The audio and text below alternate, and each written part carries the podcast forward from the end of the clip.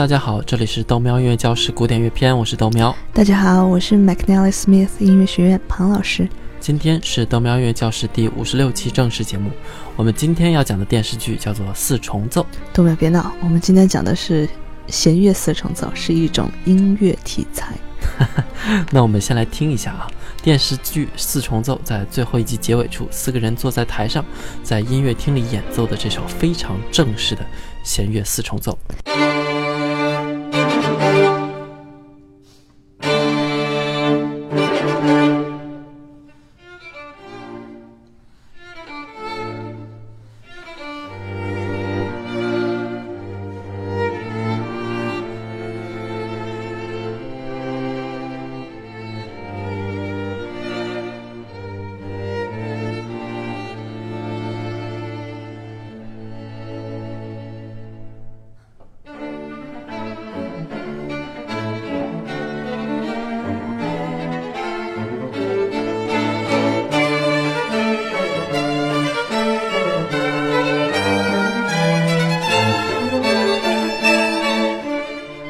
首曲子是舒伯特的第十四号弦乐四重奏，《死神和少女》。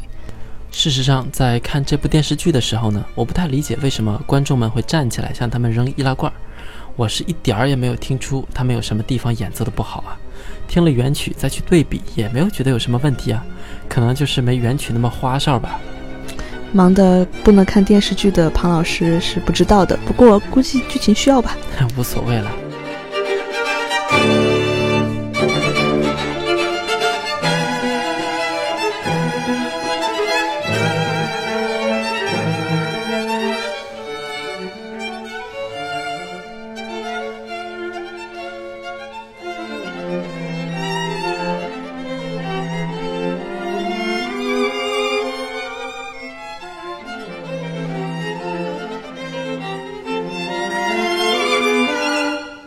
这部电视剧呢，讲的就是几个音演奏家啊，阴差阳错聚在一起，组成了一个水准一般的弦乐四重奏乐团。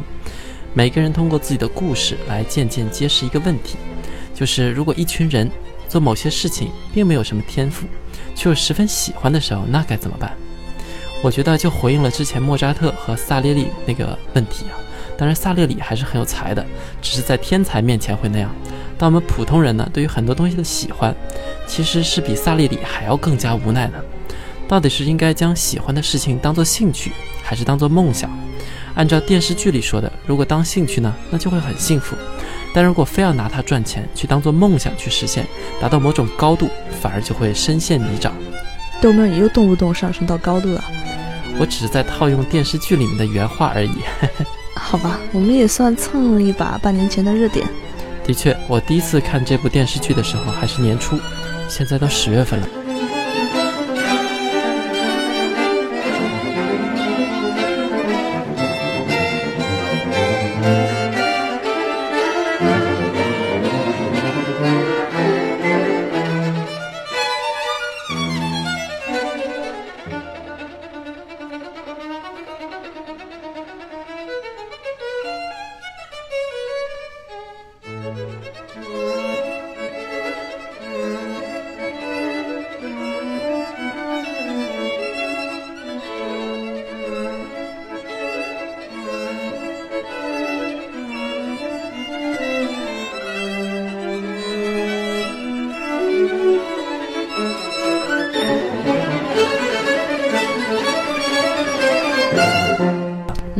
言归正题，我们要开始讨论四重奏了。由于豆喵你的偏题，估计又要超时，又要怪我了。之前几期讲了交响乐的这种音乐题材，交响乐作为音乐厅的宠儿，很多时候。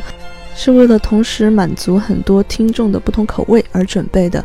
一般来说，交响音乐会由大型乐团来演奏，而弦乐四重奏作为室内乐的典型代表，一般来说会在更小型的场地表演，有时候甚至只是音乐家之间的切磋交流。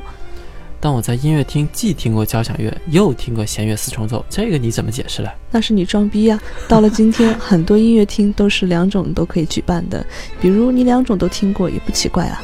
啊。弦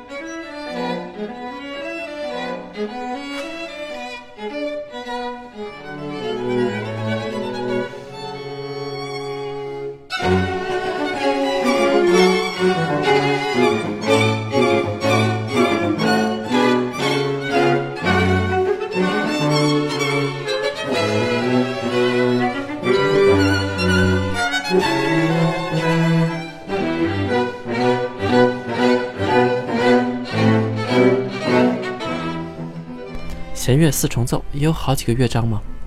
当然，和交响乐一样，弦乐四重奏一般也会有四个乐章，而且调性稳定。感觉这样说来，弦乐四重奏在套路上其实和交响乐差不多。它们的主要差别在于，交响乐会有一大帮小提琴家一起演奏第一小提琴声部，而四重奏则是一个演奏家演奏一个声部。这就和电视剧里一样。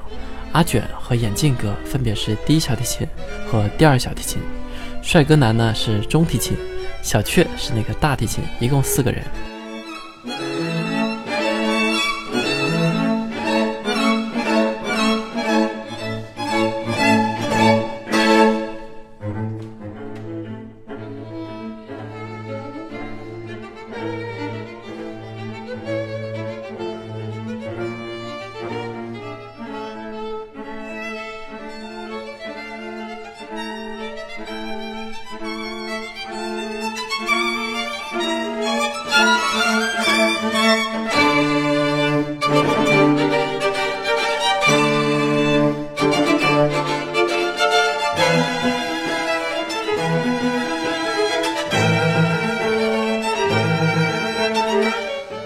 这样的配置一般不需要指挥，演奏者可以用眼神或者肢体语言互相交流。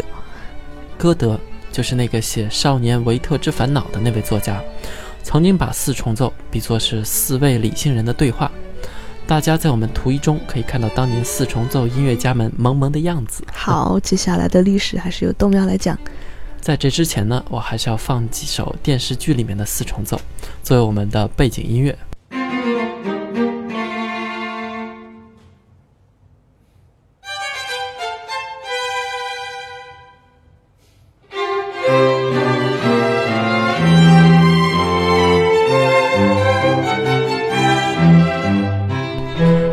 是《勇者斗恶龙》的序曲，《勇者斗恶龙》呢是日本十分有名的一个电子游戏，它的序曲也是电视剧里面四重奏的插曲。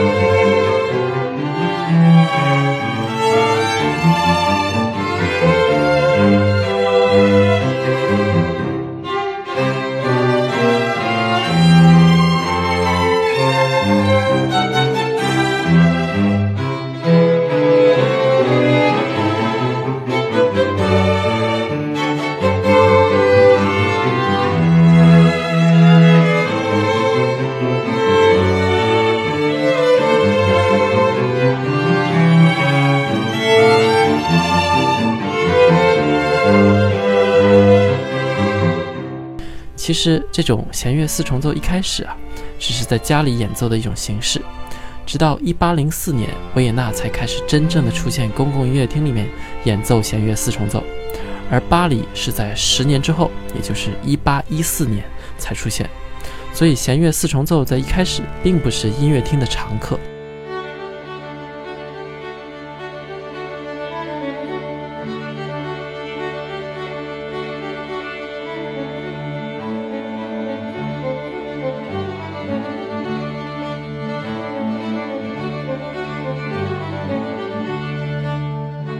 我们现在听的这首曲子呢，也是电视剧中的插曲，很有爱尔兰风笛的风格。原版是企鹅咖啡馆乐团创作的，大家可以自己在网上查一查。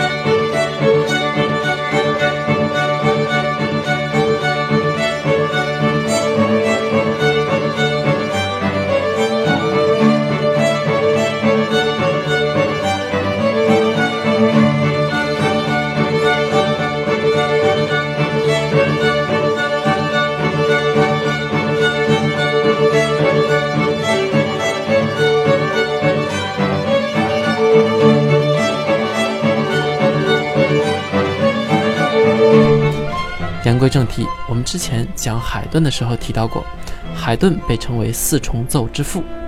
在一七六零年到一七七零年左右，海顿开始为四样弦乐器创作一种更新、更加活泼，而且互动更多的那种音乐。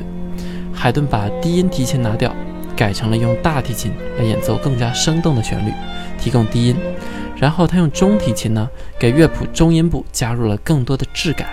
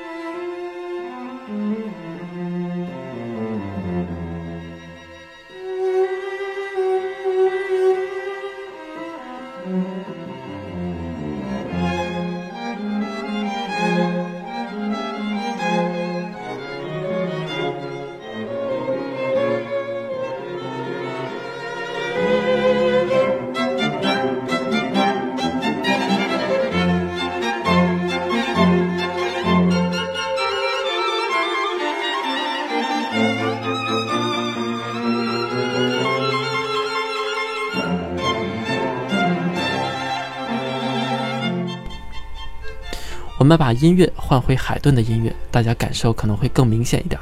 不知道大家还记不记得啊？巴洛克时期的音乐有很严重的头重脚轻风格，高音区各种飞起，而低音区一般保持简单，变化比较少。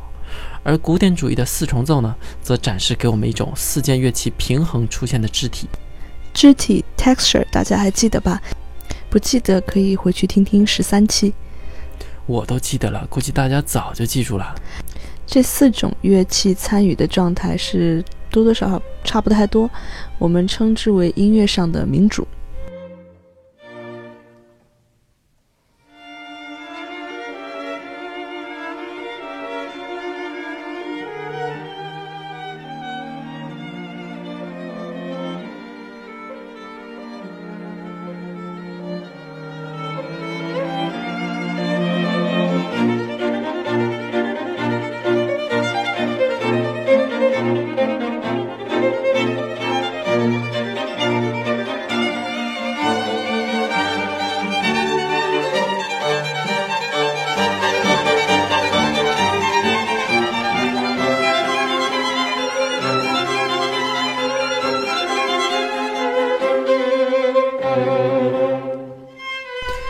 也是因为弦乐四重奏经常会成为音乐家们互相切磋的方式，这就让海顿和莫扎特产生了长期的伙伴关系。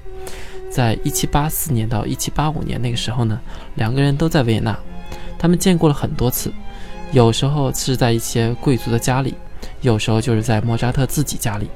在他们的四重奏中啊，海顿演奏低小提琴，而莫扎特是中提琴。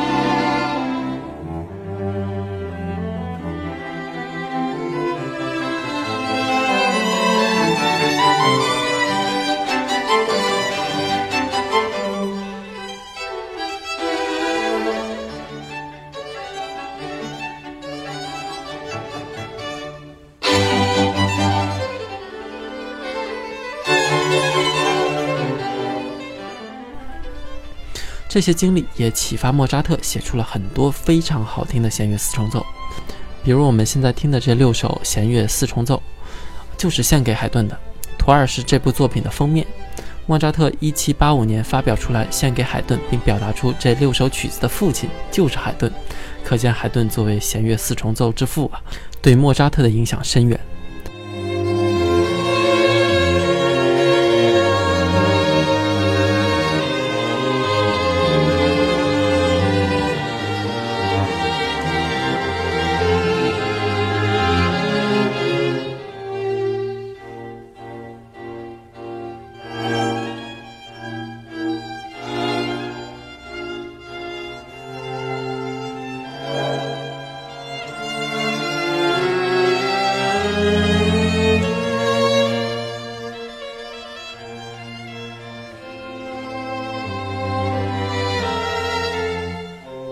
这种欢乐而且居家的音乐创作呢，也仅仅是海顿和莫扎特的社交生活的一部分。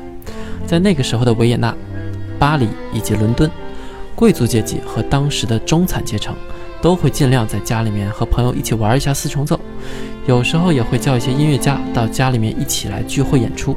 那我们今天要认真讲一讲的，还有海顿的这首《皇帝四重奏》，也就是海顿的第七十六号作品第二首。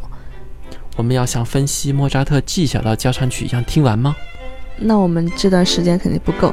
我们第一乐章已经在听了，大家听听就好，也就是奏鸣曲的套路。我们一会儿重点听一下第二乐章。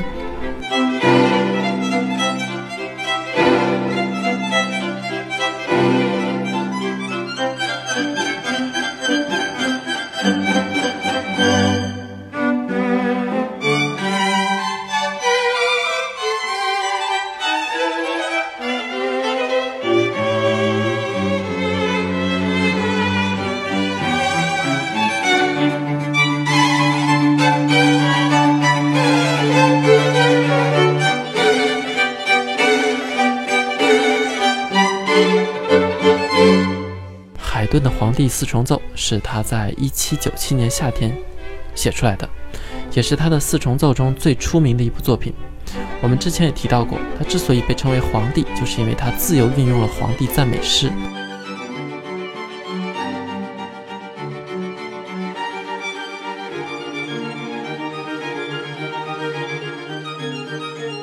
1796年，拿破仑大军入侵奥地利。点燃了维也纳首都人民的爱国热情。那个时候，法国已经有自己的国歌，英国也有，但奥地利并没有。最后，海顿谱写一曲赞颂奥地利皇帝，也就是神圣罗马帝国皇帝弗朗兹二世。在一七九七年二月十二日，也是皇帝生日的当天，在整个奥地利所有的剧院同时演出，也是当年海顿创作了这部四重奏。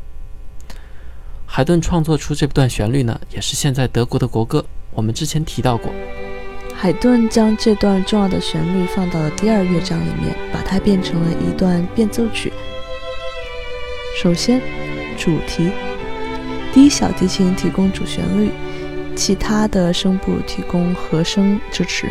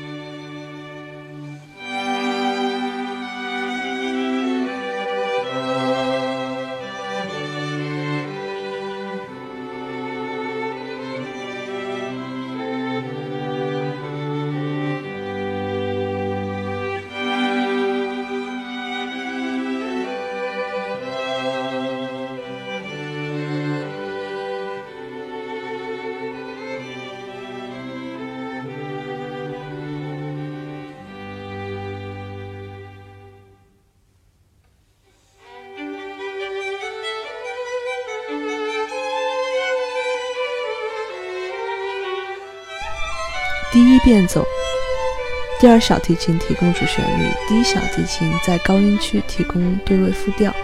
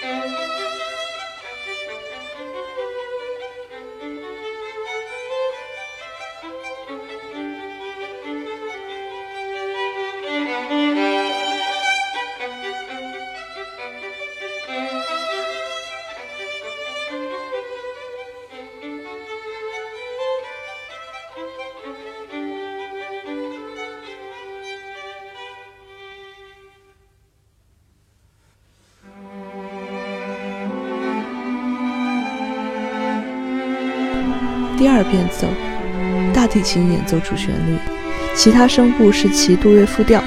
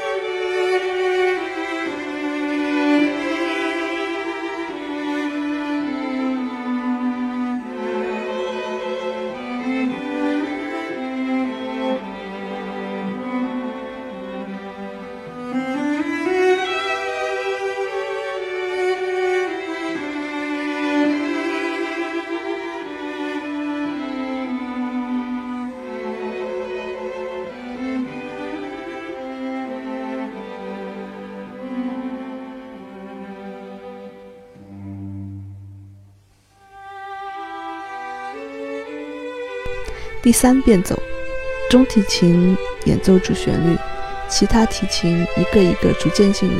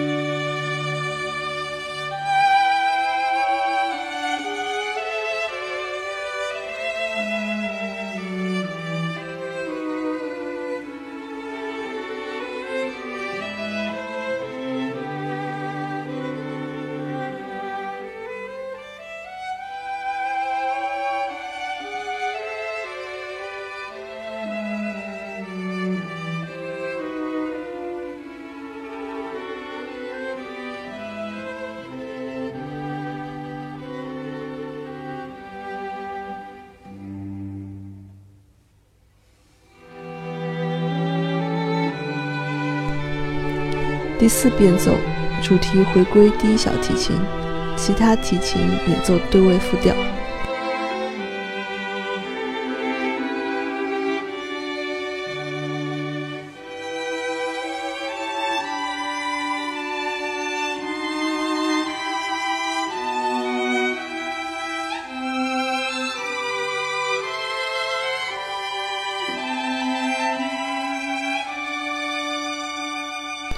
这段风靡世界的旋律从未过时，它在1853年成为奥地利国歌，1922年成为德国国歌。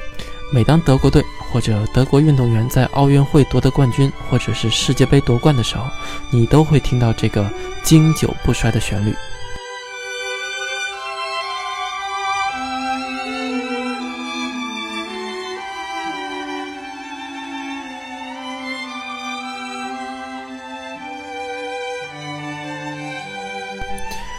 海顿自己也超爱这段旋律，在他退休之前啊，每天晚上海顿都要演奏这首曲子。事实上，他在1809年5月31号，也就是海顿去世的那个早上，海顿在弥留之际还演奏了这段旋律，也是他一生演奏的最后一段旋律。这部作品的第三乐章仍然是小步舞曲，第四乐章是奏鸣曲式，和交响曲的编排套路。差不太多，我们就先不多讲。我们最后还是来听听《四重奏》这部电视剧的片尾曲，也作为我们这期节目的结尾。好吧，这样我们的时间又差不多了。如果您想找我们本期配乐，请到喜马拉雅 FM 个人主页找纯音文件夹，记得加我的微信号 Have Fun Day 啊下划线，然后是九。在这里也要感谢大家的打赏，也请大家关注我的微博 McNally Smith 音乐学院旁边。我们下一期再见。